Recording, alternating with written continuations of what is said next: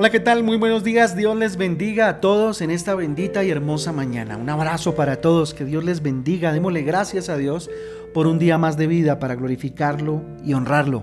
Con ustedes su pastor Fabián Giraldo del Ministerio Transforma. Les doy la bienvenida a este espacio devocional donde ya saben, juntos somos transformados, somos renovados por la bendita y hermosa palabra de Dios. Segunda de Samuel capítulo 1 y capítulo 2, Salmo 78. Dios, juez justo y poderoso, debemos dejarle actuar su justicia y no la del hombre.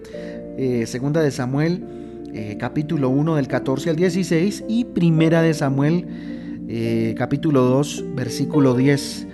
Dios da sabiduría y prudencia para discernir el momento de actuar su voluntad, o sea, la voluntad de Dios, segunda de Samuel, entre el eh, versículo 1 al 4 y del 8 al 11, también el Salmo 39, Proverbios 22, 3, ¿cierto? Muy bien, yo les invito a que vayamos a segunda de Samuel capítulo 2 precisamente, ¿cierto? En primera de Samuel nos encontramos con una situación bien particular y es que, bueno, eh, David se entera o recibe la noticia de la muerte de Saúl, pero también de la muerte en batalla de, de Jonatán, ¿cierto? De Jonathan, su gran amigo, su amado amigo, ¿cierto? Y el hijo de Saúl. Y entonces se viene eh, algo bien interesante y es eh, algo que muestra el carácter de David, ¿no? Y es el lamento de David por la muerte de Saúl y por la muerte de Jonathan. Miren, lamenta la muerte de Saúl a pesar de que procuraba su muerte, ¿cierto? De que procuraba Saúl matar a David. Aún así, David eh, en el versículo 19 parece bien interesante, dice, ay Israel, en los montes agredieron la flor de nuestra juventud como cayeron los valientes en la guerra. ¿Sí? Tremendo, ¿verdad? Tremendo.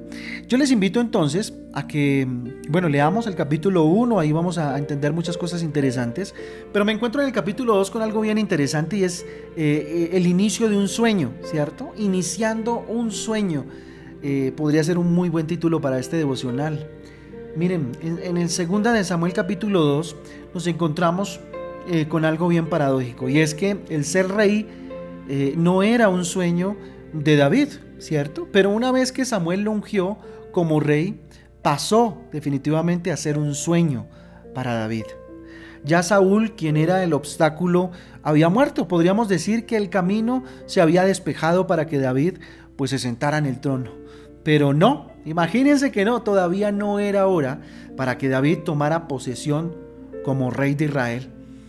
Todavía necesitaba ser preparado, procesado un poco más. Tremendo, ¿no? Miren, las mejores cosas no son las que se consiguen de la noche a la mañana. Las cosas perfectas necesitan pasar por un proceso. ¿Sí? Usted y yo necesitamos pasar por un proceso. ¿Sí? Definitivamente, ¿cuánto proceso necesitamos? ¿Sí? Eh, todas las cosas buenas que probamos, todas las cosas ricas, por ejemplo, los alimentos que comemos, ¿cierto? Para que estén en su punto de madurez necesitan un proceso, ¿sí? Necesitan un proceso eh, maravilloso. Por ejemplo, miren, un ejemplo muy básico, ¿cierto? Los mejores aguacates, por ejemplo. ¿A quién no le gusta el aguacate? ¿Sí? Los mejores aguacates no son los que se maduran envueltos en un periódico, ¿cierto? Los mejores aguacates son los que se maduran, ¿cierto? En la planta, es decir, eh, los que logran pasar el proceso completo hasta llegar a la verdadera maduración y podemos tomar, ¿cierto? De este fruto, ¿cierto? Y comer, ¿cierto? De este, mm, de este maravilloso alimento eh, natural como es el aguacate. ¿sí? Eh, ¿Qué necesitaba David para poder ser un verdadero rey? ¿Qué necesitaba? ¿Qué era eh, lo que, de lo cual carecía para ser un verdadero rey? En el versículo 1 de 2 de Samuel 2 encontramos lo siguiente. Abro comillas. Después de esto aconteció que David consultó a Jehová, diciendo, ¿subiré a alguna de las ciudades de Judá? Y Jehová le respondió, sube. David volvió a decir, ¿a dónde subiré? Y él le dijo, a Hebrón. Fíjense, ¿qué necesitaba David para poder ser un verdadero rey? Seguir la instrucción, seguir dependiendo de Dios. ¿Qué necesita usted para ser un buen rey, un buen administrador? Siga dependiendo de Dios. Muchas personas cuando ya obtienen lo que desean, se olvidan de Dios. David no se olvidó. David siguió en la misma dinámica en la cual venía, dependiendo de Dios, pidiendo instrucción a Dios. ¿Quiere ser un buen rey? Pide instrucción a Dios. ¿Quiere ser un buen administrador, un buen, eh, sí, administrador de lo que Dios le dio, un buen rey, un buen gobernante, ¿cierto? E, en lo que Dios le dio, un buen mayordomo, pues hay que seguir dependiendo de Dios definitivamente. El versículo 2 dice, David subió allá y con él sus dos mujeres, Ayonamit, Jezreelita y Abigail, la cual fue mujer de Nabal, eh, el de Carmel, ¿sí? Miren, ¿Qué necesitaba David para ser, eh, para ser o para poder ser un verdadero rey? Seguir siendo obediente a las órdenes de Dios. ¿Sí? Subió allá, siguió las órdenes, obedeció, siguió instrucciones. Versículo 3. Llevó también David consigo a los hombres que con él habían estado cada uno con su familia, los cuales moraron en las ciudades de Hebrón. ¿Sí? ¿Quién se necesita para ser un buen administrador, para ser un buen rey? ¿Qué necesitó David? para ser un buen rey, no olvidarse de las personas que le ayudaron a conseguir las victorias. Ojo, no olvidarse de eso, ser agradecido. Muchas personas cuando ven cerca, ¿cierto?, el alcanzar sus metas se olvidan de quienes le ayudaron y le rodearon, ¿cierto?, eh, para, para lograr esas victorias. ¿Sí? Se olvidan de que le ayudaron, de que lo rodearon otras personas, ¿sí? En su vida. Tremenda situación. Versículo 4 dice, y vinieron los varones de Judá y ungieron allí a David por rey sobre la casa de Judá. Y vinieron, eh, perdón, y dieron aviso a David diciendo, los de Hades y de Galaad son los que sepultaron a Saúl. ¿Qué necesitaba David para ser un verdadero rey? En este versículo 4 encontramos algo bien interesante y es demostrar su fidelidad en lo poco. Miren, para ser un buen administrador hay que ser fiel en lo poco. Hay que demostrar fidelidad en lo poco. Aprender a escalofonar, ¿cierto? Para seguir lo que se quiere, ¿sí? A ir de escalón en escalón, ¿sí? Aprender a ser fiel en lo poco para ser fiel en lo mucho, ¿cierto? Cuando Dios me ponga en lo mucho es porque he pasado un proceso en lo poco. ¿Quieres gobernar un país? ¿Quieres gobernar tu casa? Comienza haciendo bien el, trabajo en un pueblo o en una ciudad. ¿Sí? ¿Quieres ser gobernador de, de, un gran país? Pues tienes que empezar siendo gobernador de un pueblo, de una pequeña ciudad. ¿Sí? El que es fiel en lo poco es fiel en lo mucho. Mateo 25, 21 lo dice. ¿Sí? Y su Señor le dijo, bien, buen siervo y fiel, sobre poco has sido fiel, sobre mucho te pondré, entra en el grosso de tu Señor hay que ser fiel en lo poco. Dios ha puesto delante de ti muchas cosas maravillosas, tus talentos, tus habilidades, tu familia, tu casa, ¿cierto? ¿Estás administrándola bien? ¿Estás siendo eh, fiel en lo poco con Dios? ¿Cómo estás llevando tu vida? ¿Qué decisiones estás tomando? ¿Estás siendo fiel en lo poco? Miren, versículos 5 y 6. Entonces envió David mensajeros a los de Hades de Galaad, diciéndoles, benditos seáis vosotros de Jehová, que habéis hecho esta misericordia con vuestro Señor, con Saúl, dándole sepultura. Ahora pues Jehová haga con vosotros misericordia y verdad, y yo también os haré bien, por esto que habéis hecho. ¿Qué característica encontramos aquí? ¿Qué necesitaba David para ser un verdadero rey? Haciendo amigos más que enemigos, reconoce y valora lo que hacen los demás. No se puso a pelear con los de Hades, los de Jabes de Galaad, por haber sepultado a, a Saúl como merecía, ¿cierto? Aún a pesar de que Saúl procuró la muerte de David, ¿cierto? David honró a aquellos, ¿cierto? Que hicieron bien a Saúl. Hizo amigos, ¿sí? Más que enemigos, más que enojarse, más que, ¿cierto? Valoró lo que los demás hicieron. Y esto, pues genera obviamente que eh, se vaya ponderando como rey, ¿cierto? Como rey. Eh, vamos al versículo 7.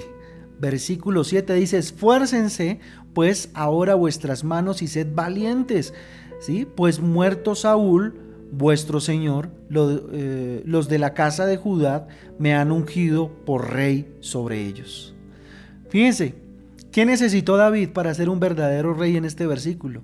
Invitando y permitiendo a los demás que trabajen en tu visión. Invita a los demás. Permíteles que trabajen en esa visión maravillosa que Dios te ha dado. No seas egoísta. Él no fue egoísta. Dios le había dado una visión. Necesitaba rodearse. Invitó a los demás. Versículo 11 dice, y fue el número de los, de los días que David reinó en Hebrón sobre la casa de Judá siete años y seis meses. ¿Qué encontramos aquí? Desarrollar paciencia, mucha paciencia. Mire, el afán hace que las cosas no, les, eh, eh, no, no se hagan bien, no se hagan de la mejor manera. ¿Qué característica necesitó? Mucha paciencia. Mucha paciencia, fueron siete años y seis meses. David era el ungido desde hace mucho tiempo, pero era necesario que aprendiera a seguir luchando por lo suyo. Versículo 17. La batalla fue muy reñida aquel día y Abner y los hombres de Israel fueron vencidos por los siervos de David. Miren las grandes empresas, los grandes emprendimientos. Empezaron todas, todos comenzaron, ¿cierto? Con un pequeño sueño. Si quieres conseguir algo, es necesario que empieces a soñar. Mira, empieza a soñar en el nombre de Jesús. Abre tus sentidos y dile, Señor, ponme a soñar tus sueños, ponme, ponme promesas para poder soñar. Pero recuerda, solo eh, logran que sus sueños se hagan realidad los que están dispuestos a esforzarse, a ser valientes y a dar el primer paso y a mantenerse en el sueño a pesar de que pareciera no se va a cumplir. Mire, para alcanzar un sueño hay que estar muy despierto definitivamente y muy despierto a Dios y su palabra y a lo que Dios quiere para nuestras vidas. Entonces si tienes un sueño, inclusive si ya lo tienes, vamos a orar por él, ora por él. Si tienes un anhelo, este es el día que hizo el Señor para orar por él. Vamos a orar. Bendito Dios, te damos gracias por tu palabra, Dios. Gracias porque a través de ella, Señor, tú reactivas, animas, reafirmas, bendito Dios, afirmas nuestros sueños, bendito Dios. Tú conoces el sueño que hay en mi corazón, dígale Dios. Tú mismo, Señor, lo pusiste en mi corazón. Es más, tú me diste una promesa. Si así es, dígale, Señor, acuérdate de tu promesa maravillosa, Dios, que me diste. Padre, pero ayúdame, Espíritu Santo, habilítame para seguir dependiendo de Dios completamente. Bendito Dios, no depender de nada más, sino solamente de ti, oh Padre Celestial. Seguir siendo obediente a las órdenes de ti, mi papá lindo, a ser obediente, a seguir la instrucción, bendito Dios, a que, bendito Dios, mi vida sea una evidencia de obediencia a ti, papito Dios.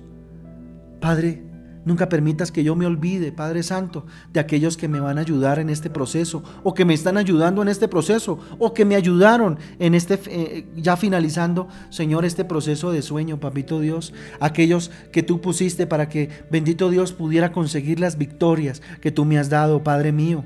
Hoy pongo delante de ti, Señor, mi vida, Dios. Padre, ayúdame a ser fiel en lo poco, papito lindo, para que muy pronto, Dios, si es tu voluntad, me pongas en lo mucho, Dios. Ayúdame a, subir de escalones en, en, escalón, Dios. No buscar, bendito Dios, saltarme ningún tipo de escalón, Papito Santo. Dígale, aquí estoy, mi Dios.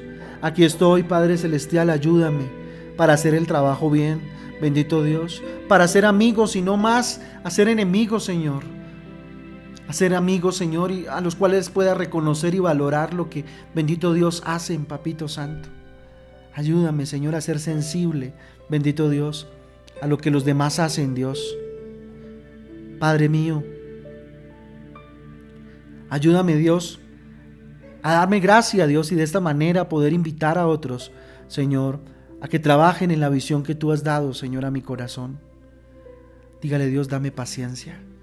Espíritu Santo de Dios, que de tu fruto, el fruto de tu presencia en mi vida, uno de los más grandes sea la paciencia. Hoy abandono todo afán, bendito Dios, y pongo en tus manos el sueño, el anhelo que tengo, papito Dios, sabiendo, bendito Dios, que esa batalla tú la vas a ganar. Es más, tú ya la ganaste en la cruz del Calvario, papito santo. Ayúdame a ser esforzado, a ser esforzada, a ser valiente, Dios, para dar los primeros pasos, para frentear las situaciones, bendito Dios, con valentía, con arrojo, bendito Dios. Bendito Padre, hoy pongo y expongo mi vida delante de ti para alcanzar el sueño, bendito Dios. Pero enséñame a estar despierto, a estar sobrio, a velar día tras día, bendito Dios, delante de tu presencia para alcanzar ese sueño, papá Dios.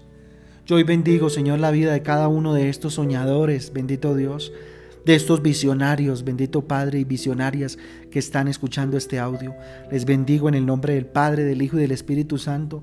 Bendigo sus sueños, sus anhelos, sus empresas, sus emprendimientos en el nombre de Jesús, papito lindo. Que seas tú mostrándoles el camino, Dios, y las mejores decisiones, papá. Pedimos tu bendición para este día, lo ponemos en tu altar.